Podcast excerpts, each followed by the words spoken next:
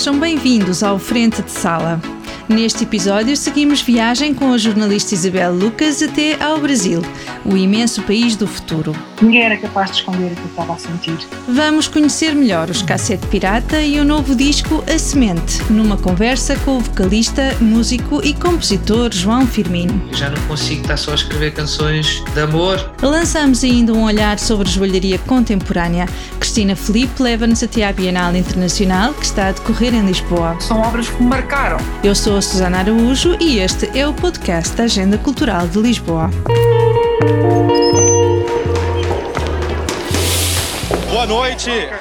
A polícia se posiciona aqui com escudos é, diante do museu diante do MASP, onde neste momento os apoiadores de Jair Bolsonaro estão. Ninguém era capaz de esconder o que estava a sentir. E o barulho na rua era um barulho uh, que não era propriamente um barulho de festa. Era como se, houvesse, se fosse uma celebração violenta. Uh, havia helicópteros, não esqueço nunca disso, helicópteros a voar muito baixinho, ouviam-se tiros uh, vindos não se sabia de onde, uma gritaria muito grande. Então estava numa grande cidade e essa grande cidade estava perfeitamente dividida no, e numa tensão que era quase uma tensão de guerra, uma tensão fratricida, uma, uma coisa muito, muito estranha. E percebi que se calhar era, era uma oportunidade que eu não podia perder, esta de, de percorrer o Brasil eh, a partir da literatura e tentar perceber um bocadinho melhor que país era aquele e porque é que estava a acontecer aquilo ao Brasil. A polícia agora está aqui posicionada, é, soltou alguns tiros de borracha e também de gás. Logo após a confirmação da vitória, houve confronto em frente ao MASP. A cidade é São Paulo e o dia é o da eleição de Jair Bolsonaro como presidente do Brasil em 2018. A voz é de Isabel Lucas, jornalista e crítica literária. Naquele dia decidiu finalmente aceitar o desafio proposto por jornalistas brasileiros, fazer uma viagem pelo Brasil a partir da literatura brasileira. O resultado é o livro Viagem ao País do Futuro. Isabel Lucas fez-se ao caminho tendo como guia algumas obras incontornáveis da literatura brasileira quando eu escolho os livros de partida, vou com esta preocupação. Eu vou falar de livros que tenham interesse, continuem, continuem a ter atualidade no Brasil, mas que sejam também livros uh, conhecidos dos portugueses, ou que leve finalmente, se eu puder levar finalmente alguns portugueses a ler estes livros, também fico, fico muito satisfeita. A dificuldade foi ficar por 12, não é? A dificuldade é sempre essa. Entre os autores que escolheu estão Euclides da Cunha, Machado de Assis, Jorge Amado, Clarice Lispector e Graciliano Ramos entre muitos outros. É das páginas por ele escritas que Isabel Lucas parte à descoberta da alma do Brasil, das suas virtudes e contradições. Mas podemos conhecer um país através da literatura?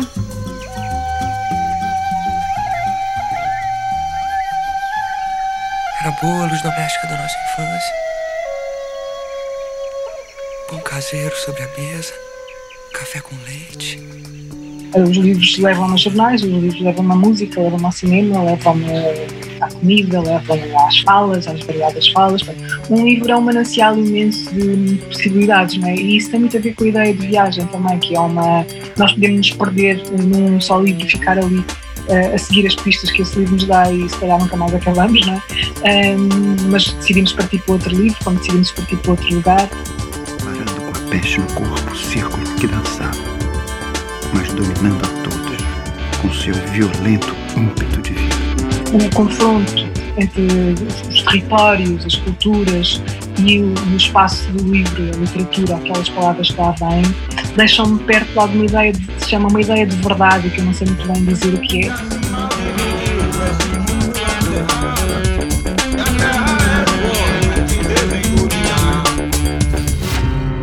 verdade que encontrou, a coisa mais próxima dela, foi a de um país complexo e partido, de tensões e de exceções. O Nordeste do Brasil mudou muito durante os, governos do, Lula um, e, portanto, aquela, aquela população tem uma gratidão tremenda e tratam-no até, pode-nos parecer de alguma maneira mais estranho, quase como um deus ou um pai. Assim.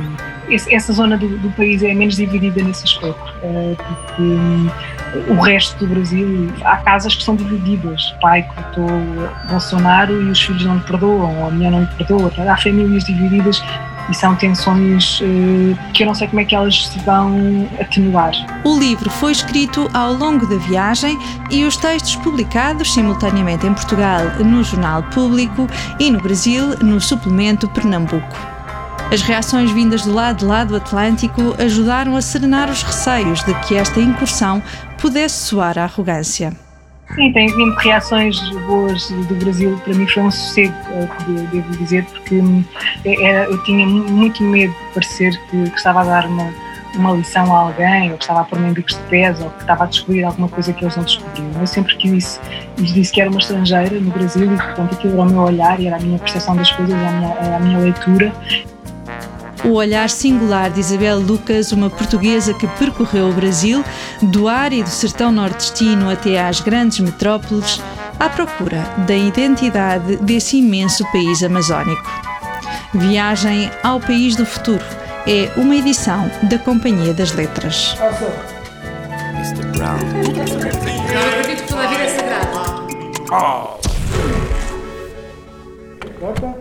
Olha, temos estado a viver nos queixarmos, estamos menos mal. Não há direito neste vendaval para amanhecer. João Firmino, ou Pir, é o vocalista, guitarrista e autor das músicas dos Cassete Pirata, uma banda que é o concretizar de um desejo antigo. Para dar corpo às canções que compõe, Firmino convidou um conjunto de músicos que conhece muito bem. Margarida Campelo, Joana Espadinha, António Quintino e João Pinheiro. Eu quero cumprir o meu sonho de ter uma banda de rock, ou pop rock, e de fazer as minhas canções. Eu vou cantá-las e vou escrevê-las e eu quero que vocês sejam a, a minha banda, são as pessoas que eu, eu escolhi. São eles que me vão me poupam passar vergonhas quando uma canção não é assim tão boa. E, e são, são a minha família, com quem eu quero estar na estrada e que, epá, e todos eles fazem coisas maravilhosas às minhas canções tem o poder de, de, de as melhorar sempre.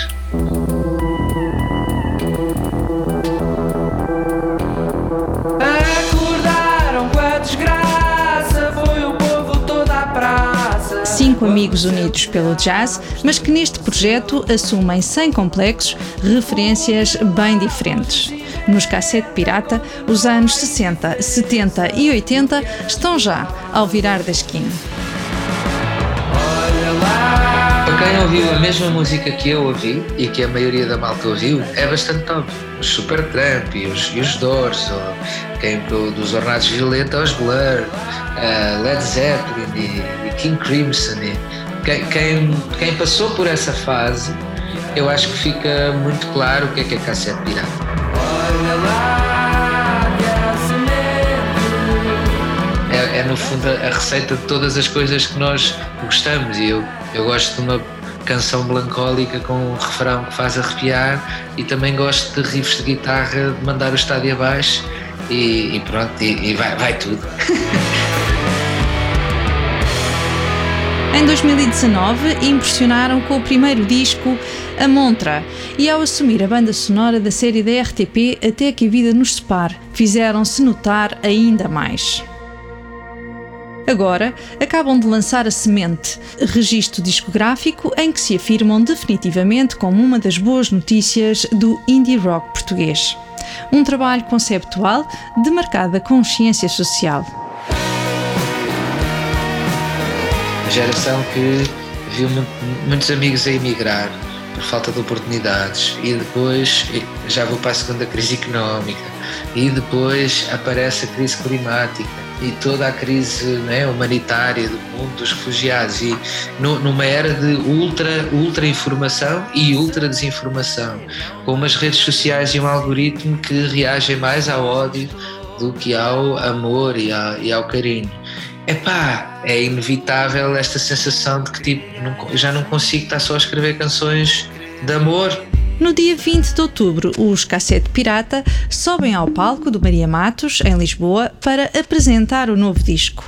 Começa a ganhar forma a ideia de regresso a alguma normalidade, o que deixa João Firmino com muita vontade de se fazer à estrada.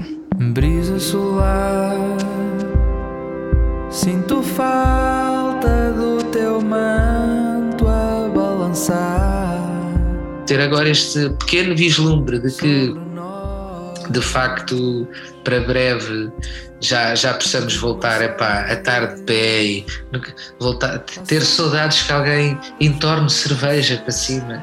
É uma coisa que eu nunca pensei poder assumir. Está toda a gente com muita fome de, de voltar a, a ter a certeza que pelo menos por uma hora eh, vão, vão poder voltar a viver as coisas como eram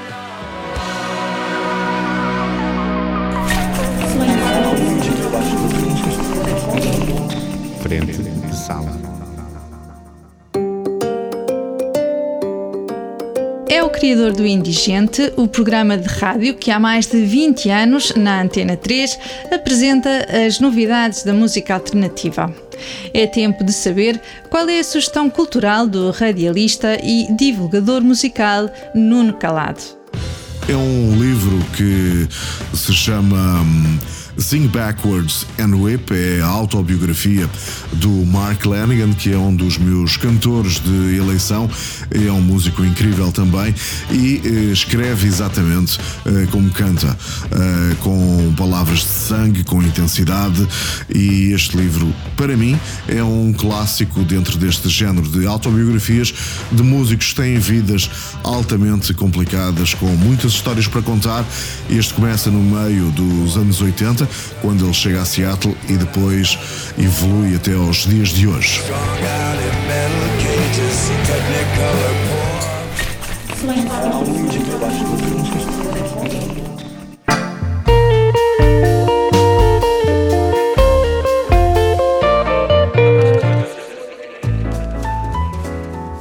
Até 20 de novembro, em vários espaços da cidade, a primeira Bienal Internacional de Joalharia Contemporânea continua a refletir sobre o corpo, o medo e a proteção, partindo de um aspecto marcante na história da joalharia, a proteção física e espiritual. A Bienal é organizada pela Associação Portuguesa de Joalharia Contemporânea, a PIN.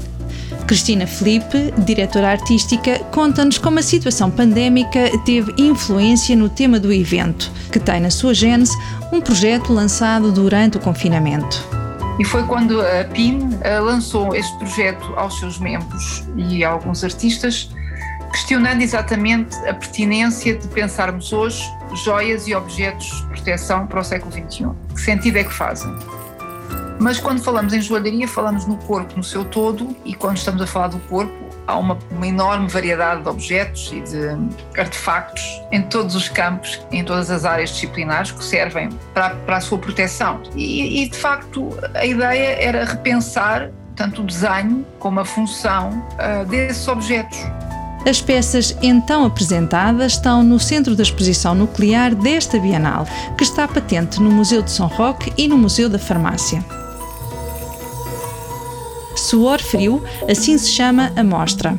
Coloca estas e outras obras contemporâneas em diálogo, sempre em harmonia com o espaço museológico as peças estão lá de uma forma quase híbrida, nós não sentimos contrastes, sentimos que há uma cumplicidade e uma afinidade muito grande entre a obra contemporânea e a obra museológica, e foi de facto uma escolha de obras, e as obras que não são declaradamente joalharia, ou que são escultura, ou que são fotografia, ou que são filme, são obras que fazem sentido naquele contexto, naquele momento e na narrativa da exposição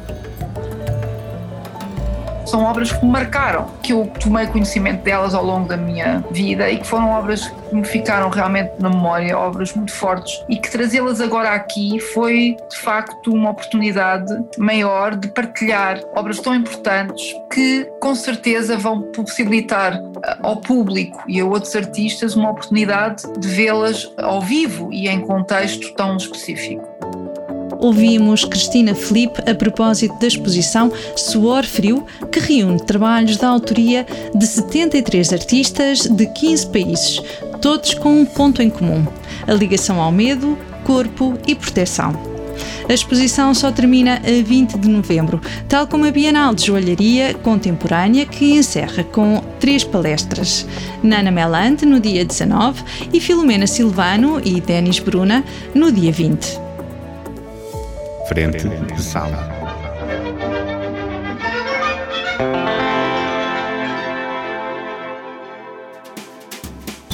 Até 14 de novembro continua em palco a nova criação da companhia de teatro A Barraca. Elogio da Loucura é uma encenação de Elder Mateus Costa e Maria do Céu Guerra. Dez atores em cena trazem nova vida ao texto de Erasmo de Roterdão. No Teatro da Trindade, Mafalda Lencastre e Pedro Lacerda dão corpo à comédia Hora de Visita, sobre o reencontro de uma filha com o pai. Ele está num quarto de hospital e ela decide despedir-se e não deixar nada por dizer. O Out Jazz chega ao fim este mês e os últimos concertos estão marcados para o Auditório de Pedra da Tapada da Ajuda. É sempre ao domingo, às 16 horas. A começar está o festival Hans Otta, Sound of Sounds, dedicado à obra do artista e compositor alemão Hans Otta. Decorre até abril de 2022 em Lisboa, Évora, Guimarães e Viseu. Na capital, as atividades passam pela Brotéria, Goethe Institute e Culturgest. Para as famílias, o Luca Teatro Luís de Camões apresenta Válvula, uma criação de António Jorge Gonçalves e Flávio Almada. O desenho digital, a música e as palavras fazem-nos viajar das pinturas rupestres até aos nossos dias para compreendermos os grafites que preenchem os muros da cidade. Mais informações sobre estes e outros eventos estão sempre disponíveis em agendalx.pt. O Frente de Sala chega ao fim, mas volta na próxima quinzena para lhe trazer mais cultura. Até lá! Este é um podcast da Agenda Cultural da Câmara Municipal de Lisboa que pode ouvir e subscrever nas várias plataformas digitais ou em agendalx.pt. A edição é de Ricardo Saleiro e a sonoplastia genéricos são da autoria de Fernando Figueiredo.